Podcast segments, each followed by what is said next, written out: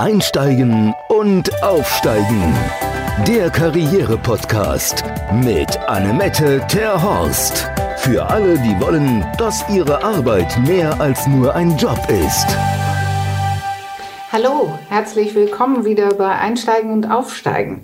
Wir haben jetzt eine ganz spannende Folge uns überlegt, mein Kollege Jan Schleifer und ich. Und wir reden zusammen über das, was wir inhaltlich, beruflich sehr viel machen. Und das ist, äh, wir reden mit Menschen über Angst vor dem Bewerbungsgespräch. Da ich ja schon seit 20 Jahren Menschen begleite in berufliche Veränderungsprozessen, habe ich natürlich mit Tausende von Menschen schon über Angst im Bewerbungsgespräch gesprochen und äh, Strategien entwickelt, wie man diese abbauen kann. Weil man braucht gar nicht so viel Angst vor dem Bewerbungsgespräch. Angst findet ja im Kopf statt. Und welche Strategien man für sich dann entwickeln kann, die stellen wir Ihnen euch jetzt im Podcast vor. Jan und ich reden gemeinsam und wir haben die Rollen mal umgedreht. Normalerweise stelle ich ja die Fragen und gibt jemand anders die Antworten. Und diesmal haben wir die Rollen getauscht und Jan stellt die, mir die Fragen, damit ich mein geballtes Wissen euch besser rüberbringen kann. In diesem Podcast finden wir Jan und ich so toll, dass er auch bei Jans Podcast Fearless Culture auch ausgestrahlt wird.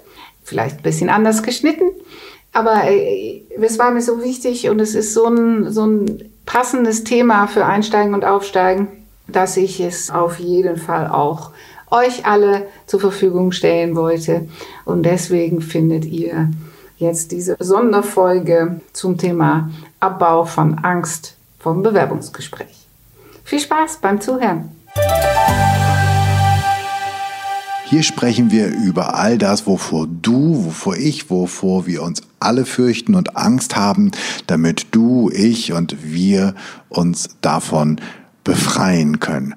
The Fearless Culture Podcast untersucht, wie du eine Kultur erschaffst, in der mit Neugierde, Schaffensfreude, Kreativität, Spiel und Leichtigkeit Ziele erreicht und Leistung garantiert werden. Wir schauen uns furchtlos die Schattenseiten an, die genau das verhindern und finden praxisorientierte Lösungswege. Ich treffe mich hier auch mit Frauen und Männern, mit Expertinnen, mit Führungskräften, Gründerinnen und will wissen, was sie gemacht haben, wie sie es genau gemacht haben, hinzuschauen und hinzuhören, sich der eigenen Furcht zu stellen oder auch einen ganz besonderen Blickwinkel auf die Furcht zu haben. Und heute treffe ich mich mit Annemette Terhorst. Sie ist Gründerin von eConnects, einem Beratungsunternehmen für Out und New Placement,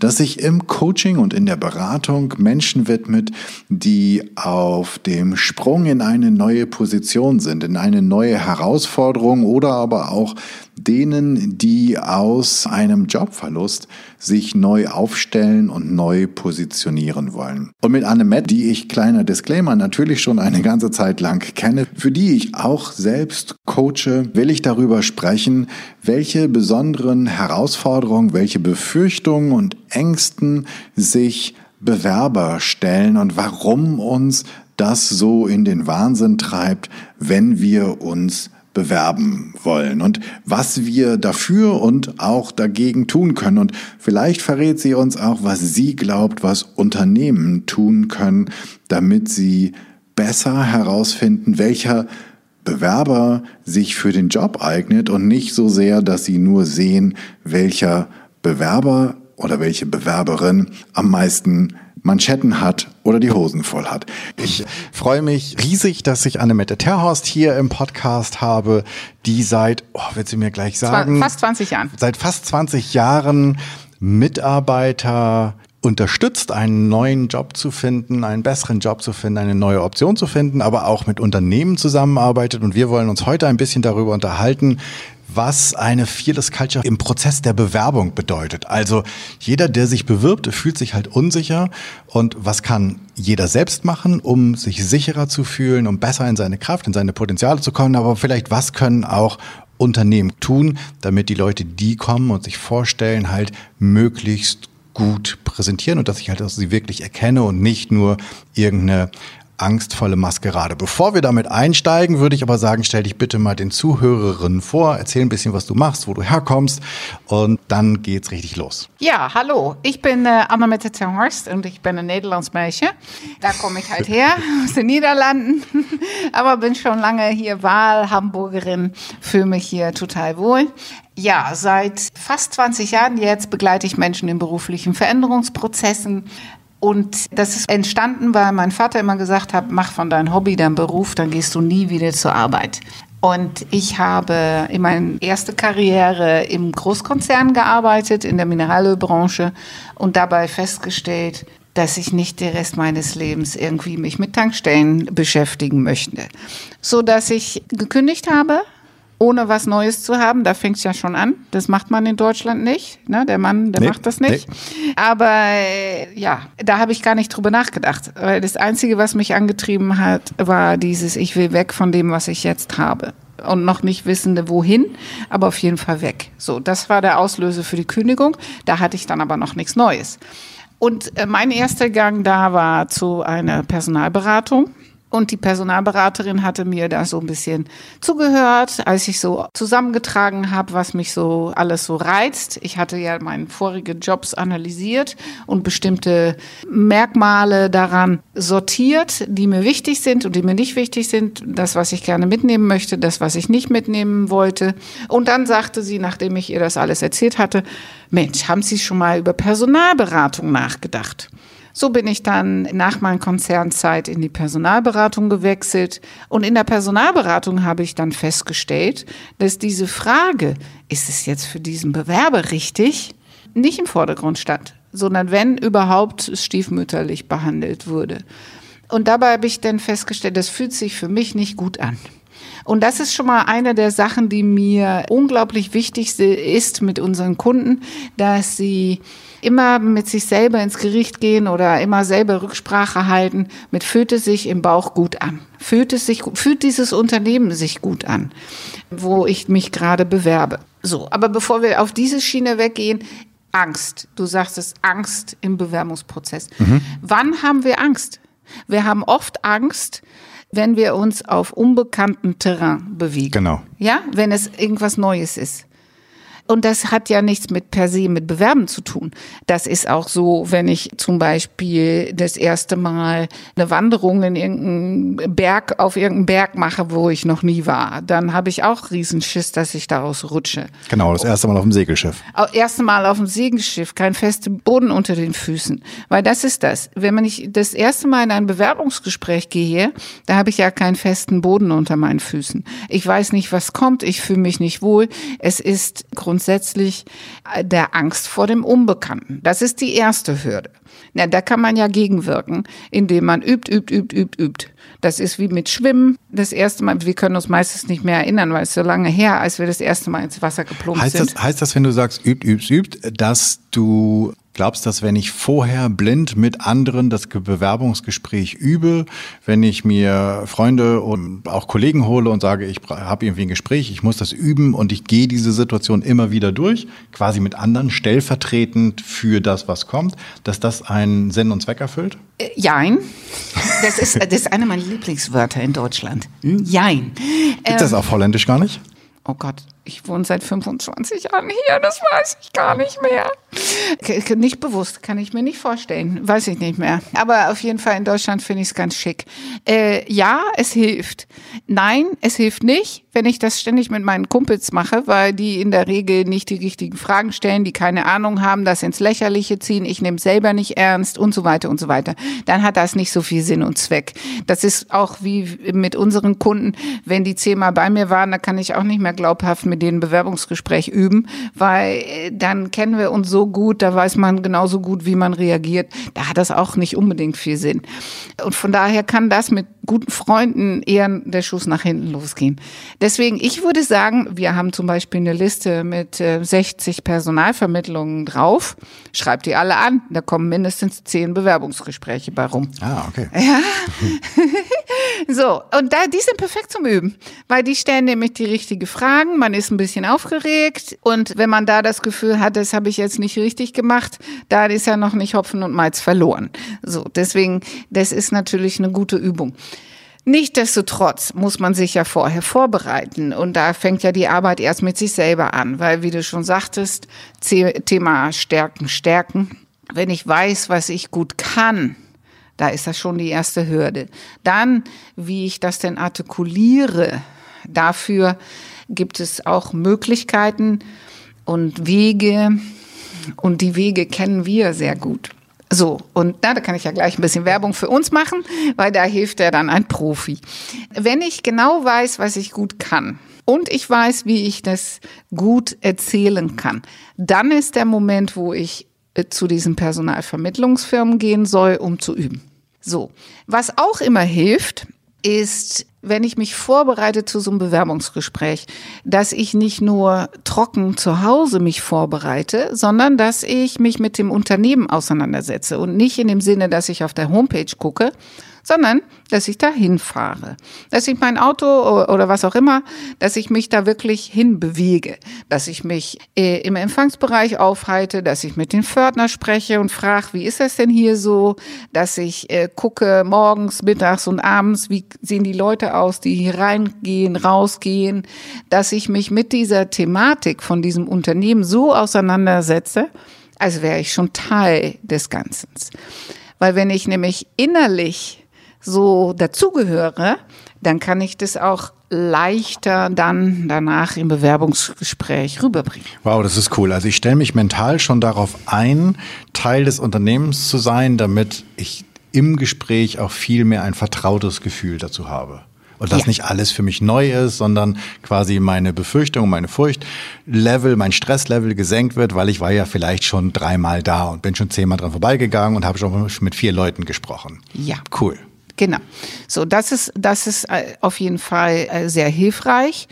Was man aber auch noch, und, und vor allem dann kommt ja das mentale Training dazu, dass man sich schon innerlich vorstellt, da jeden Tag zur Arbeit zu gehen. Weil mhm. wir wissen ja, alle Spiele werden ja im Kopf gewonnen. Das ist im Bewerbungsgespräch nicht anders. Wenn ich glaube, dass ich das rocken werde, oder wenn ich glaube, dass ich das nicht rocken werde, unser Gehirn hat immer recht. Mhm. Deswegen, ich lege es ja selber drauf an. Wenn ich glaube, dass es gut wird, dann hat es viel größere Chancen, gut zu werden, als wenn ich mich mit dem Zweifel zu sehr auseinandersetze und mit dem Gefühl reingehe, es wird sowieso nichts. Weil wo soll das denn herkommen, dass es dann doch was wird? So, deswegen, man muss auch sein Mindset auf positiv. Und man, man weiß das alles. Und weil, wenn man zum Beispiel jetzt das erste Jobangebot bekommen hat und man hat dann noch ein Bewerbungsgespräch, geht man mit ein ganz andere Gelassenheit in laissez-faire da rein. Stimmt. Und ich sage ja immer, wenn ich ein, wenn Sie ein Jobangebot bekommen haben, werden Sie auch gleich das zweite bekommen. Weil es ist nämlich diese Entspanntheit, die man dann ausstrahlt, dass man es nicht mehr wirklich braucht, was einem so sexy macht. Mhm. Ja? Mhm. So. Und jetzt kommt die größte Herausforderung. Jetzt muss ich, obwohl ich gerne den Job hätte und mit den Rücken an der Wand stehe, so tun, als bräuchte ich es nicht. Das ist dieses, was man auch aus dem Dating kennt. Mhm. Dieses Spiel. Ja, Oma sagte ja schon, Mädchen, mach dich rar. So, das ist hier auch so ein bisschen. Dieses so signalisieren, ja, ich will, aber nicht zu dolle. Alles damit klar. der andere, das ist ja dieses, ist wie beim Tanzen, dieses Hin- und Herschwingen. Ja, mhm. ich nehme ein bisschen zurück, damit der andere kommen kann. Dann lehne ich mich wieder ein bisschen vor, damit der andere dann wieder ein bisschen zurückgeht.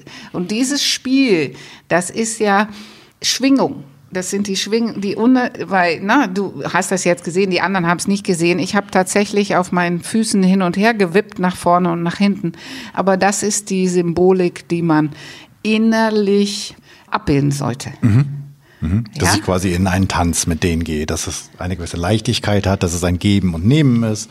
Genau. Mhm. Ja. Und vor allem innerlich soll man sich davon lösen, dass man in einer Bittstellerposition ist. Weil das ist ja oft so in der Bewerbungssituation haben Bewerber immer oder häufig, die hier sind, das Gefühl, äh, ich muss mich irgendwie präsentieren, anbiedern. Irgend, das, ist ein, das ist nicht in Gleichgewicht. Mhm. Ja, und das ist auch eine Illusion oder das ist, hat man sich selber reingesteigert, weil drehen Sie den Spieß mal um. Was wollen Sie alles von dem Laden wissen? Weil vielleicht wollen Sie da ja gar nicht erst hin. Und mit dieser Mindset, wo sie sagen, na, da will ich vielleicht gar nicht hin und mal sehen, was die mir so zu bieten haben, alleine dadurch gehen sie schon mit einer ganz andere Ausstrahlung und Gelassenheit dahin. Ja, es ist ja quasi, dass beide Seiten sich auf Herz und Nieren prüfen und gucken, ob sie die nächsten Jahre miteinander verbringen wollen und nicht nur das Unternehmen, ob du als Bewerber passt, sondern quasi auch du, ob das Unternehmen für dich passt, weil du willst ja nicht irgendwo hin, wo du die ganze Zeit das Gefühl hast, nee, du willst da eigentlich nicht sein. Ja, und jetzt kommt die Krux. Weil in der Regel haben wir ja das erste Gespräch mit der Personalabteilung. Mhm. Aber nur die, die in der Personalabteilung arbeiten, lernen dann dadurch ihre zukünftige Kollegen oder, oder Vorgesetzten kennen. Alle anderen gehen da ja noch leer aus, weil Stimmt. Äh, in der Personalabteilung, äh, wenn ich wenn ich irgendwo in einer in der ja in der Produktion oder im kaufmännischen Bereich oder sonst in der Marketingabteilung oder welche Abteilung auch immer später arbeite, lerne ich ja nicht mein Team kennen, mein Chef, sondern das ist hier jetzt eine vorgeschobene Situation. Und diese Hürde oder diese erste Begegnung, die müssen Sie ja meistern, um zur nächste Stufe zugelassen zu werden. Und das ist dann danach erst das Thema, passt das dann? Okay, und wie gehe ich dann mit dem Personaler um? ich bin ja großer Freund davon, und das weiß ich nicht, ob wir das so laut sagen dürfen, aber ich bin ja großer Freund davon, dieser aus dem Spiel zu lassen und mich direkt bei den potenziellen Chef zu melden, vorstellig zu werden, Kontakt zu ihm aufzunehmen und ihm über die Ebene, wie sie ihm unterstützen können, zu begeistern. Dann hat man es leichter. Okay, sozusagen die Hintertür. Ja, bin großer Freund von der Hintertür. Okay, den, ja. den, den quasi VIP-Eingang, den Eingang ja. durch die Küche. Ja, genau, genau. Okay. Das, ja. wenn, wenn du jetzt schon sozusagen deine, deine geheime Soße hier anpreist, ja. wie mache ich das? Naja, die Sache ist ja die, ein Personaler trifft in der Regel nicht die endgültige Entscheidung. Das mhm. trifft ja immer den Fachbereich. Und sie müssen sich ja so aufstellen, dass sie eine Lösung sind für ein Problem, was nicht vorher artikuliert wurde. Deswegen die, die Herausforderung liegt ja da drin, so viel wie möglich über die Stelle, über das Unternehmen, über die zukünftige Aufgabe herauszufinden und sich dann so zu präsentieren als Lösung für deren Themen mit den Erfolgen, die man in der Vergangenheit in dem Bereich erreicht hat. Und das ist jetzt ein ganz komplizierter Vorgang, der geht nicht über Nacht, da arbeiten wir Wochen dran, ja. Das ist ja diese Strategie. Aber das ist, ich komme ja aus dem Marketing und das ist, was beim, im Marketing tut. Wir, wir kaufen nie ein Produkt über die Produktbeschreibung, sondern wir kaufen ein Produkt, weil uns das Versprechen anspricht. Es ist fast nie der Beipackzettel oder die die die die Rückseite. Die, ja, die Rückseite sowieso nicht, aber es ist auch nicht man will ja nicht einen, ähm, man kann das für jedes, jeder Produktlinie. Man will nicht irgendein Produkt, sondern man möchte dieses Versprechen, dass dieses Produkt bei mir auslöst. Ich sag dann bei Männer Axe, ne? Die Männer kaufen nicht unbedingt ein Aftershave, weil das jetzt Axe ist, sondern weil in der Werbung suggeriert wird, dass dann einem die Frauen zu fliegen. Oder Marlboro. Wir haben ja früher kein Marlboro geraucht, weil das jetzt besser schmeckte oder als, als die anderen Zigaretten, sondern weil die das Gefühl der Freiheit transportiert haben. Und das ist das, was wir wollen. Wir wollen das Gefühl der Freiheit und das verknüpfen wir dann im Umkehrschluss mit dem, mit der Marke. Und das muss man als Bewerber auch und das Unternehmen auch tun.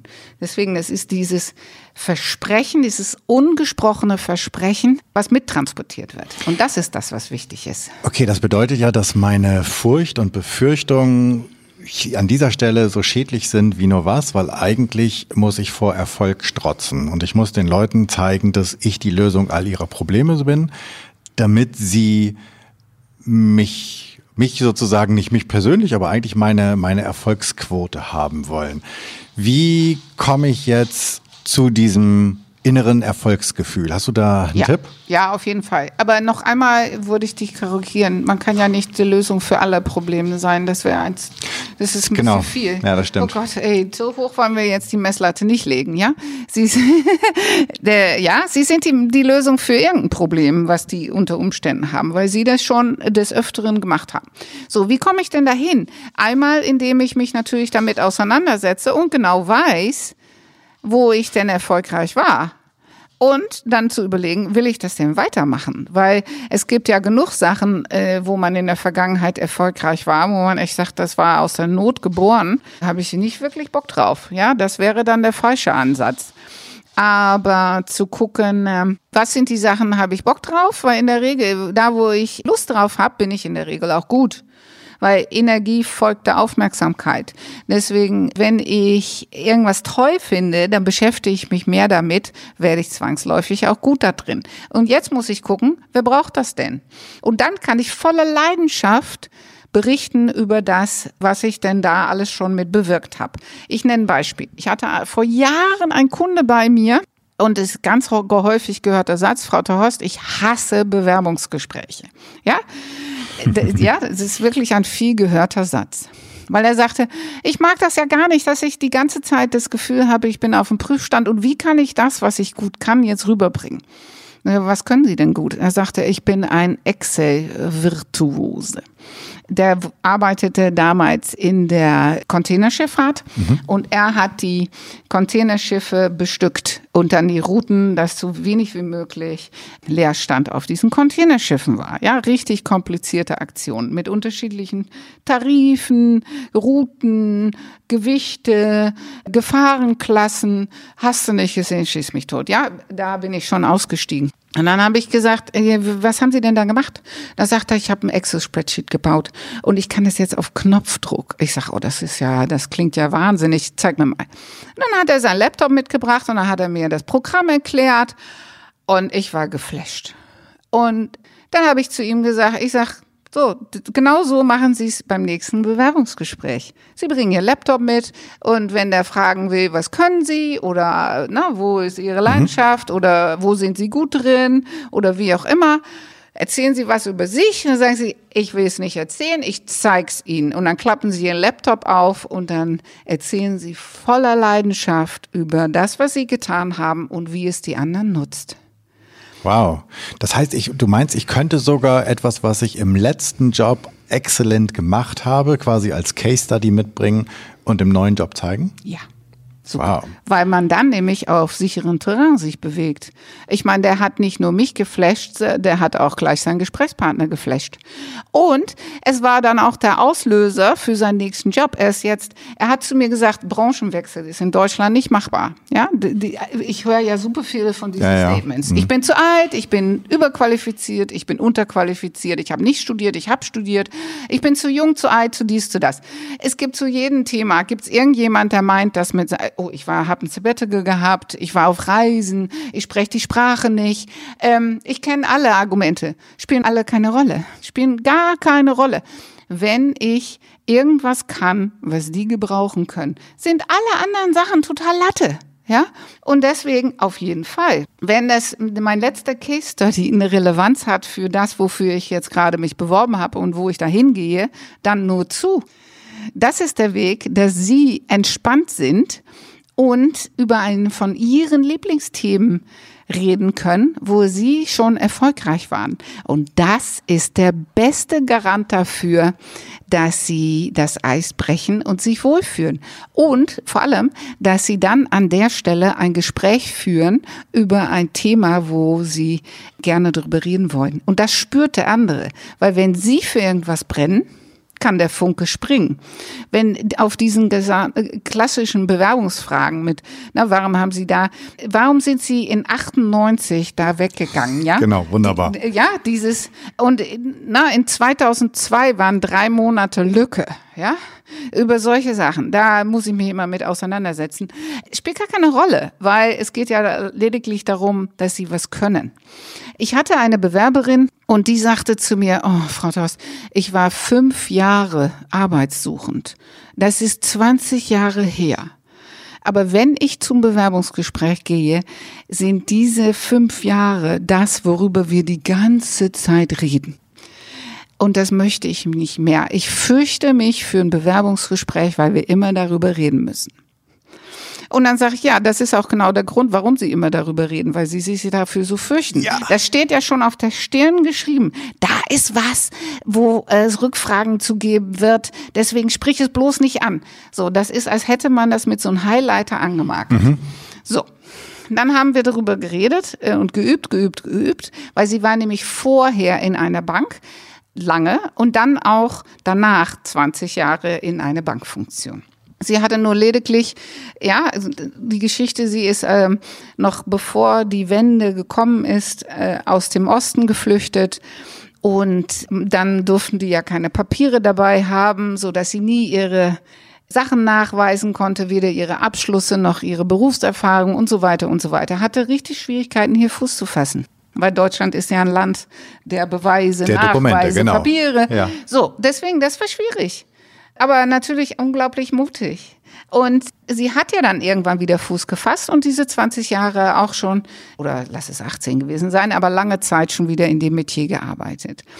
Und dann haben wir darüber gesprochen, dass das, was ihr roter Faden in ihrem Leben Bank ist und dass sie angefangen hat mit der Banklehre, Bankstudium, Bankerfahrung und mit diesen Schwerpunkten und haben das gar nicht mehr festgemacht an von dann bis dann, da und da, dies, das und jenes, so dass sie ganz klar sich als Experte im Bankenbereich präsentiert hat. Und Wunder, oh Wunder, sie kam wieder und sagte, die haben gar nicht gefragt. Ja. Ja? So, deswegen die Sachen, wofür man sich fürchtet, da ist man so mit beschäftigt, dass die auf jeden Fall Thema werden. Genau, und dann gibt's jetzt, ich finde das ein wunderbares Beispiel, einfach zu gucken, okay, wie kann ich dieses Thema, wo ich mich fürchte, wie kann ich sozusagen eine andere Geschichte erzählen, eine neue Geschichte erzählen. Und was mir die ganze Zeit so im Kopf ist, die haben ja oder für ein Bewerbungsgespräch oder für, für jedes andere Gespräch, ich denke mal, wir reden jetzt immer davon, dass jemand neu in eine Position kommt, du kannst ja auch im Unternehmen sein und quasi deine Beurteilungsgespräche haben. All das gilt ja quasi eins zu eins auch für die Beurteilungsgespräche. Und umso mehr Zeit ich über meine Erfolge, über das spreche, was gut war, über meine Case Studies, über den roten Faden in meinem Leben, desto weniger Zeit bleibt ja über, um überhaupt über Kritisches zu reden, oder? Naja, aber was heißt denn hier Kritisches? Ich meine, wir haben ja alle, alle Sternstunden und wir haben alle, na, da wo Sonne ist, ist zwangsläufig Schatten. Mhm. Und wenn man seinen Schattenseiten nicht artikuliert, kann man die auch nicht entwickeln. Die gehören ja zum Menschen dazu. Und gerade Entwicklung findet ja nicht in der Komfortzone statt. Und wenn ich jetzt mich in meine Karriere weiterentwickeln möchte, sind es das die Felder, worüber ich mich, na, nicht zu 100 Prozent, weil wenn ich nicht gut da drin bin, werde ich da auch nie gut drin werden. Aber ich kann ja bisschen weniger schlecht werden, damit das die Bandbreite, wo ich gut bin, sich erweitert. Denn das hat ja was mit Entwicklung und Entwicklungspotenzialen zu tun. Und wenn ich die ignoriere und abklemme und mir immer nur mit meinen, wo, da wo ich erfolgreich bin, beschäftige, dann kann ich mich ja auch nicht entwickeln. Deswegen, sie müssen dann schon dahin, wo es weh tut. Super, ja. Ja? ja. Aber einmal, wir haben ja, eine Sache war noch offen. Du sagst es noch mit dem innere Haltung, ja. dass man sich als Erfolg, auf Erfolg programmieren muss, auch körperlich. Wir haben ja drei, drei, äh, es ist so ein Dreieck, ja. Wir haben Körper, Geist und Seele oder Körper, Gedanken und, und Mindset oder mhm. Körper, ja, so. Und wenn man eins von diesen dreien ändert, ändern sich die anderen beiden mit.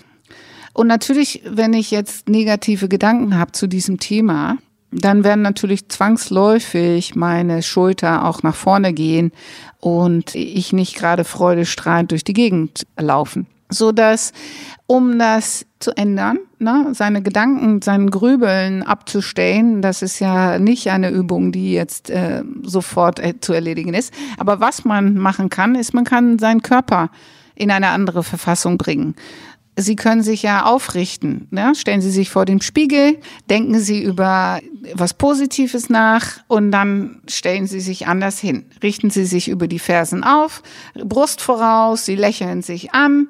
Ich hatte mal eine Kundin, die sagte, ich ziehe da meine Gewinnerbluse an. Deswegen ziehen Sie Ihre Gewinnerbluse an und äh, sagen sich innerlich, was kostet die Welt? Und dann werden Sie sehen, dann gehen sie mit einer ganz anderen Leichtigkeit vor die Tür und die Resonanz mit den anderen, anderen Menschen wird auch eine andere sein. Man kennt das ja mit dem Lächeln. Ne? Äh, ein Lachen ist die kürzeste Form der Kommunikation zwischen zwei Menschen. Wenn man lacht, erntet man in der Regel ein Lachen. Mhm. Und das müssen sie zwangsweise herbeiführen. Wenn Sie da mehr darüber wissen wollen, dann kann ich Ihnen einen TED Talk empfehlen von Amy Cuddy. Da geht es nämlich darum, die Essenz von der Geschichte unter anderem ist Fake it until you make it. Das heißt, ich muss erst so tun, als ob. Dann glauben die anderen nämlich alle, dass ich da bin und behandeln mich auch entsprechend und dann werde ich es auch. Okay, kommt in die Show Notes der Link zu diesem TED Talk auf jeden Fall. Ja, genau. Sag mal, was kann ich, du weißt ja jetzt extrem viel über das Befinden von Menschen, die in Bewerbungsgespräche gehen als Kandidaten. Wissen eigentlich die Personalabteilung, die HRler, all das, was du weißt? Was wäre sozusagen der Tipp an, an die? Denn die müssen ja auch zusehen, dass sie den besten Kandidaten für das Geld kriegen und nicht den besten Showmaker, der, der da irgendwie auf der Welt ist. Weil wenn ich jemanden fürs, keine Ahnung, sagen wir mal, für das Kaufmännische einstelle, dann ist das schön, wenn er sich gut verkaufen kann, aber wenn er die ganze Zeit da sitzt und kein Wort rauskriegt, dann muss ich ja auch irgendwas, irgendwas können als Personaler. Was, was wäre dein Tipp an die Personaler, damit sie wirklich herausfinden, welches der beste Kandidat ist? Okay, dieses Thema, was wir vorhin hatten, dass ich diesen Menschen zum Beispiel empfohlen habe, dass er sein, der Arbeitsprobe zeigt, ne? Mhm. sein Laptop aufgeklappt hat. Ich würde, wenn ich als Personaler merke, dass die Menschen über diese klassische Fragerei nicht zum Leuchten kommen, würde ich lieber fragen, ob sie eine Arbeitsprobe mitbringen können, damit sie mir zeigen können, weil zeigen ist immer viel, viel sinnvoller als äh, reden über. Aber was ich am allerliebsten die Personaler mitgeben würde, ist, dass sie nicht so schlampig mit Bewerbungen umgehen sollten. Weil, na, wir arbeiten ja Wochen an manche Bewerbungen und da geht so viel Liebe rein, und dann haben die Personaler nicht die Zeit gefunden, um überhaupt zu reagieren. Und das ist so niederschmetternd. dass ich, das tut mir immer in der Seele weh. Mhm. Und weil wir machen ja Bewerbungsunterlagen, das sind ja wahre Kunstwerke. In der Regel krieg, kriegen wir auch eine Resonanz, weil das solche Kunstwerke sind. Aber trotzdem ist es einfach schlimm. Und ich kann es ja verstehen, weil im Schnitt verbringt ja ein Personaler 20 Sekunden mit ihren Bewerbungsunterlagen so dass man, in, na, die haben ja, Wahnsinn. Die, ja, weil das ist ja heute schreibt ja jeder eine Mail auf alles. Ja. Und deswegen ich ein Plädoyer von mir wieder an den Bewerbern, sich mehr Zeit zu nehmen, sich mit der Stelle auseinanderzusetzen, weil dann würde man sich unter Umständen viel weniger häufig bewerben. Und wenn man sich weniger häufig bewerben würde, sind die Personaler nicht so überfordert mit diesen ganzen Bandbreite an Bewerbungen, die auf Stellen, die ja gar nicht passen. Okay. So, aber nichtsdestotrotz, die Personaler ich würde die, ich bin ein großer Freund von Probearbeiten, Team kennenlernen. Dieses, Menschen bekommen in der Regel einen Job, weil sie die Formalien erfüllen. Und die meisten Menschen verlassen den Job, weil sie kulturmäßig nicht passen. Genau. Und, und deswegen äh, würde ich mir wünschen, äh, und so eine Stellenbesetzungsprozedur ist schweineteuer von der HR-Seite aus gesehen. Na, alleine schon das das Posten von der Stellenanzeige bei so einem Portal wie Indeed oder Stepstone kostet schon Vermögen. Dann diese ganze Auswahl. Ich hatte mal die Personalerin von Ströer gesprochen. Das sind diese Litfaßsäulen. Mhm, ja. Und äh, die habe ich im Mai getroffen und sie sagte, na ja, wir haben zum jetzigen Zeitpunkt in diesem Jahr so 34.000 Bewerbungen Eingang bekommen. Wahnsinn. Ja, deswegen, ja, von deren Seite auch verständlich, dass die nicht mehr so. Deswegen, sei, äh, als Bewerber muss man selektiver sein und dann mehr Liebe rüberbringen und dann werden auch die Personale das mit mehr Liebe begegnen. Und die Personale würde ich empfehlen, sich mehr Zeit zu lassen für eine Entscheidung und nach Möglichkeit greifen wie, wie Probearbeiten, Team kennenlernen, Teammittagessen und so weiter, so dass man mehr spürt, ob der Mensch ins Team passt. Und als Personaler würde ich auch nicht so über diese drei Monate, die dann in 2002 gefehlt haben, rumhacken, sondern versuchen rauszukitzeln, was diesem Menschen zum Leuchten bringt. Das kann auch nach hinten losgehen. Ich war ja auch schon mal Personale in meinem langen Berufsleben. In dem Bewerbungsgespräch habe ich dann mit dieser junge Dame lange darüber geredet und sie sagte, am allerliebsten möchte ich ein eigenes Café. Oh. Genau. Oh. Ich habe sie aber trotzdem genommen. Und sie ist die, das Mädel aus dem Text von Revolver hält. Sie spart jeden Cent für ihr eigenes Café. Und sie hat es dann auch in der Marktstraße Gretchens Villa geöffnet. So, das ist die Geschichte es kann ja auch durchaus Sinn machen dann trotzdem diesen Menschen, weil das ist ja eine Motivation, wenn jemand sich mhm. so und ich meine jetzt mal ehrlich, es werden ja oft Frauen in gebärfähigen Alter nicht genommen, weil sie sagen, die sind ja dann gleich wieder weg. Aber im Schnitt verbringen Männer genauso lang wie Frauen in eine Position. Ja. Deswegen, das ist totaler Humbug. Genau, die gehen halt nur aus einem anderen Grund ja. und bleiben auch nicht länger und kosten genauso viel Geld. Eventuell ja. sogar ein bisschen mehr, weil Männer ja ten tendenziell immer noch mehr Geld verdienen als Frauen. Ja. Ähm, also habe ich in derselben Zeit mehr Geld ausgegeben als mit einer gleich qualifizierten oder vielleicht besser qualifizierten Frau. Die in der Regel loyaler ist. Ja, schön doof.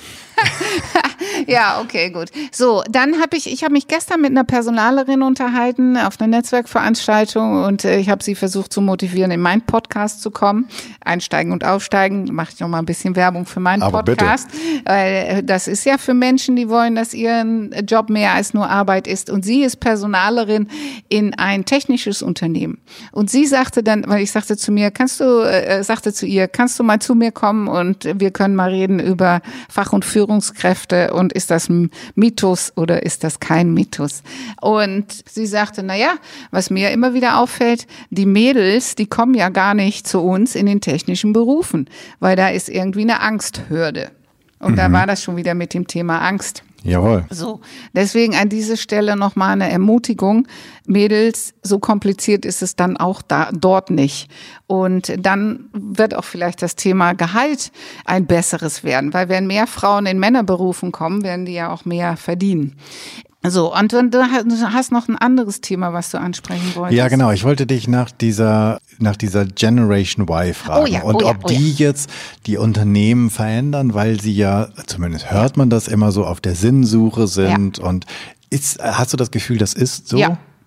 Ja, okay. ganz klar, ganz klar. Die, die hierher kommen, die, ähm, es sind natürlich auch welche, die nicht hierher kommen, aber die, die hierher kommen, in dem Alter Ende 20 bis Mitte 40 so ungefähr oder auch danach wieder in der zweiten Runde, die sagen, ich habe ja schon viel Berufserfahrung, aber das will ich jetzt nicht mehr machen. Es soll jetzt was Sinnvolles her. Das ist nicht nur Generation äh, Z, sondern das ist auch zweite Fuhre Generation X. Mhm. So, aber was ich ganz massiv als Unterschied sehe, ich meine, ich habe ja auch schon eine 5 vorne. Und bei uns hieß es ja, Lehrjahre sind, sind keine, keine Herrenjahre. Deswegen, du musst die Zähne aufeinander beißen, du musst jetzt erstmal lernen, du kannst ja noch gar nichts. Stimmt, die können ja heute auch noch nichts. Ja. Und jetzt fangen die an und dann ist es in 0, nix nicht so, wie sie das vorgestellt haben. Ich würde die Generation ermutigen, ein bisschen länger durchzuhalten. Aber ich würde die Personale ermutigen wollen, die mehr an die Hand zu nehmen, weil die sind natürlich gewohnt, die sind auch häufig auch Einzelkinder und so weiter und die haben bei jedem Pups immer gehört, oh, wie toll. Und jetzt kommen sie in einen Job und jetzt sagt auf einmal niemand mehr, oh wie toll, sondern jetzt sagt jemand, das war nicht richtig. Und die zehn Dinge, die richtig waren, die werden gar nicht mehr gesehen. Sodass da schon auch Kulturen aufeinander klaffen. Ich hatte mal einen Social Media Manager, ist ein paar Jahre her, und der wollte wirklich fast nach jedem Posting ein Smiley von mir. Nee, es gibt einen ganz tollen Talk von Simon Sinek dazu, der sagt, dass ja auch durch die sozialen Medien oder durch die Digitalisierung gerade die junge Generation halt auch immer die sofortige Belohnung ja. ähm, gewohnt ist ja. und eine ganz andere Frustrationsgrenze hat. Halt genau. wir, wenn wir einen Kinofilm früher gucken wollten, wir sozusagen die Oldies, dann haben wir einen Monat lang gewartet und dann ging man zu einem bestimmten Zeitpunkt ins Kino, guckte sich schrecklichste Werbung an, so schrecklich ist sie heute gar nicht mehr, und dann sah man diesen Film. Und heute, wenn die einen Film gucken wollen, die jungen Menschen, dann machen die YouTube an oder keine Ahnung was und gucken den Film. Also Monate warten gibt's nicht mehr. Und das naja, scheint meine Tochter ist 23 und wir zelebrieren ins Kino gehen. Und meine Stieftochter ist ähm, 17 und die hat mich äh, letzte Woche angeschrieben, ob ich ihr bitte zwei Karten fürs Kino, für den Star Wars Film besorgen kann. Deswegen, Kino ist Erlebnis, ist ja, vielleicht anders. Aber, aber es, es, es, geht, es, geht, um diese, es geht um diese ja, sofortige Belohnung. Sofortige, ja, ja. Genau. Instant um Gratification. Die, ja. ähm, naja, ich, was ich gemerkt habe, ist, ich habe hier dann äh, Menschen sitzen, auch schon nach sieben Jahre oder fünf Jahre Berufserfahrung, die sagen, ich habe das mir angeguckt und für den nächsten Schritt habe ich mir das vorgestellt und das Unternehmen kann mir das nicht bieten. Ja, dann gucke ich, ob ich ein anderes Unternehmen finde, was mhm. mir das bieten kann. Da, da war ich echt als ich das, das die erste ein, zwei Male mitbekommen habe, da war ich echt ein bisschen schockiert, weil das ist in uns, war in unserer Generation nicht vorgesehen, mhm. weil da hieß es, du bist jetzt noch nicht dran, du musst dich jetzt hier anstellen und na, wenn die anderen drei dran waren, dann bist du an der Reihe. Ja, und dann hat man dadurch, hat man ausgeharrt. Ich weiß nicht, ob das da richtiger war oder ob das jetzt richtiger ist. Es ist nur einmal ein Fakt, dass das so ist. Genau. Und dass da vielleicht auch ja eine ganze Menge Chancen drin liegen, dass letztlich die andere Seite des Tisches deutlich mehr Selbstbewusstsein entwickelt hat. Ja, oder sowas ähnliches. Vielleicht kein Selbstwert, aber doch zumindest mehr Selbstbewusstsein und dass sie halt mutiger sind, dann zumindest erstmal Nein zu sagen. Wie mutig sie dann sind, was Neues anzustreben, Weiß ich nicht. Da haben wir ja gerade schon drüber gesprochen, wie das dann mit Mut und Furcht aussieht, wenn Sie in die Gespräche gehen. Aber Nein sagen können Sie besser. Ja, nein, nein sagen können sie besser. Aber nein finde ich immer ein schwieriges Wort, weil nein lässt ja keinen Raum mehr. Das ist so definitiv. Und ich würde es von beiden Seiten begrüßen, wenn mehr Kommunikation wäre, wenn mehr Dialog wäre. Ich sehe das eher als Aufforderung mit wir gestalten zusammen. Früher war das ja, da sagte der Personaler oder der Chef sagte so, ich habe diese Position für dich vorgesehen, friss oder stirb. Ich finde es wichtiger, dass man jetzt sich hinsetzt mit, wo möchtest du dich hinentwickeln? Und wir haben in diese Position festgestellt, da bist du gut drin und das wäre noch ein Entwicklungsfeld für dich. Dafür wäre es halt sinnvoll, wenn du jetzt zwei Jahre diesen Job machen würdest, dann könntest du diese Fähigkeit, wo du jetzt noch nicht so gut bist, noch ergänzen zu dem, wo du schon ganz gut drin bist. Und dann könnten wir uns vorstellen, dass du dann nach zwei oder vier Jahren halt auf diese Ebene das dann wiederum dazu lernen könntest. Ich kann mir super gut vorstellen, dass die junge Generation unglaublich happy damit wäre, wenn man mhm. so, wenn man die so ernst nehmen würde. Bestimmt. Ja, und das wäre mein Plädoyer an einen und das auch an diese junge Generation, das einzufordern, dass man mit denen mehr in Dialog tritt und nicht gleich von allen Seiten nein, weil das dann dann geht da meistens nichts mehr. Okay, das ist eigentlich ein super schönes Schlusswort. Jetzt habe ich noch ein, zwei, drei Abschlussfragen. Wenn ich eine Bühne hätte und da wären 100 Menschen davor und ich würde dich einladen zu sprechen Worüber würdest du sprechen wollen und vor allen Dingen vor wem? Wen sollte ich einladen, möchtest du sprechen? Ich würde gerne Menschen eingeladen haben wollen. ja. Ich, bestimmtes Alter, bestimmtes Geschlecht, bestimmte Herkunft?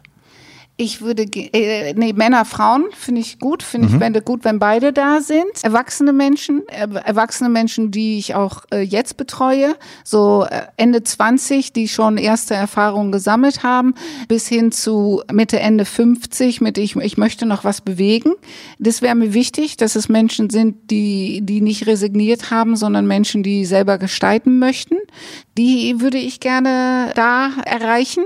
Ich würde gerne mit denen, ja, das, was ich auch jetzt schon tue, über Gestaltungsmöglichkeiten sprechen. Weil es gibt ja viele Menschen immer noch, die sagen, ich habe ich hab doch gar keine Wahl. Okay. Und dieses Thema Mut machen. Ich, ich war heute mit einer Klientin äh, zu Mittag und sie sagte dann zu mir, wenn ich bei Ihnen war, habe ich danach immer das Gefühl, dass es alles gut wird dass ich es, dass ich es schaffe, dass, äh, dass es Möglichkeiten gibt. Ich gehe, gehe immer zwei Zentimeter größer raus, als ich vorher bei Ihnen reingekommen bin. Und das cool. finde ich so schön, wenn ich dann nicht das nur in eins zu eins erreichen kann, sondern wenn ich da große Massen von überzeugen kann. Okay. Dann äh, wollen wir mal sehen, dass wir irgendwie die Bühne hinkriegen. Das hört sich nach einem guten Plan an. Jetzt noch die Frage, hast du einen Buchtipp für uns, was wir zu diesem Thema, worüber wir gerade gesprochen haben, Vorbereitung, Potenzialentfaltung, irgendetwas, wo du sagst, das wäre ein echter Buchtipp? Naja, du hast eins ja schon genannt. Ich liebe auch Simon Sinek. Mhm. Start with the Why. Kommt das, in die Shownotes? Ja, dass wir nicht uns fragen, was tue ich den ganzen Tag, sondern was ist der Sinn, dass ich das tue? Was ist der, der Grund, warum ich es tue? Und was bewege ich damit? Weil wenn, wenn ich Menschen frage, erzählen sie was über sich, dann äh, Menschen erzählen immer das Was. Ich hatte heute eine Kundin da, die hat mir ihre neue Homepage gezeigt. Und das Einzige, was da drauf ist, ist das, was sie tun. Aber damit erreicht man keine Menschen, sondern was steckt dahinter? Warum tue ich das, was ich tue? Und was hat der Mensch davon, dass die das mit mir tun? Und das würde ich mir wünschen, dass sich das mehr Menschen fragen, weil dann kommt man auch weniger auf die Idee, irgendeinen Job anzunehmen. Und okay. ich denke, vielleicht ist da die jüngere Generation einfach aufgeschlossener für diese Sache, dieses Warum mehr im Vordergrund zu stellen. Mhm. Und da können wir wirklich als, als gesamte Gesellschaft von profitieren. Auf jeden Fall. Hast du für unsere Zuhörerinnen. Ist es Ladies Only? Nee, ZuhörerInnen. Ach so. Oh, okay. oh ich versuche, oh. ich, ich gebe mir größte Mühe, falls das noch niemand bemerkt hat, in diesem Podcast korrekt zu gendern. Also es sind ZuhörerInnen. Ich Ladies das and Gentlemen. Ladies and Gentlemen. Ich ja. habe das gehört bei, jetzt muss ich gucken, wie sie heißt, die, die, die Frau, die weiße alte Männer geschrieben hat. Oh, reich ich nach, großartiges Buch, junge, junge deutsche Literatin, die Interviews geführt hat mit gestandenen, also älteren Männern sozusagen, weiß, hat sie halt danach gefragt, ob sie ein alter weißer Mann sind. Und die hat das in ihrem Buch immer wunderbar gemacht, sodass es sich das ganz natürlich angehört hat. Die hat immer so ein ganz klein, so, so eine Mikrosekunde von Pause gemacht und die habe ich mir als Vorbild Pass, Passmann heißt sie, glaube ich, Sophie Passmann? Ich glaube ja. Und genau, das ist, das ist sozusagen mein, mein to Gender Right Vorbild.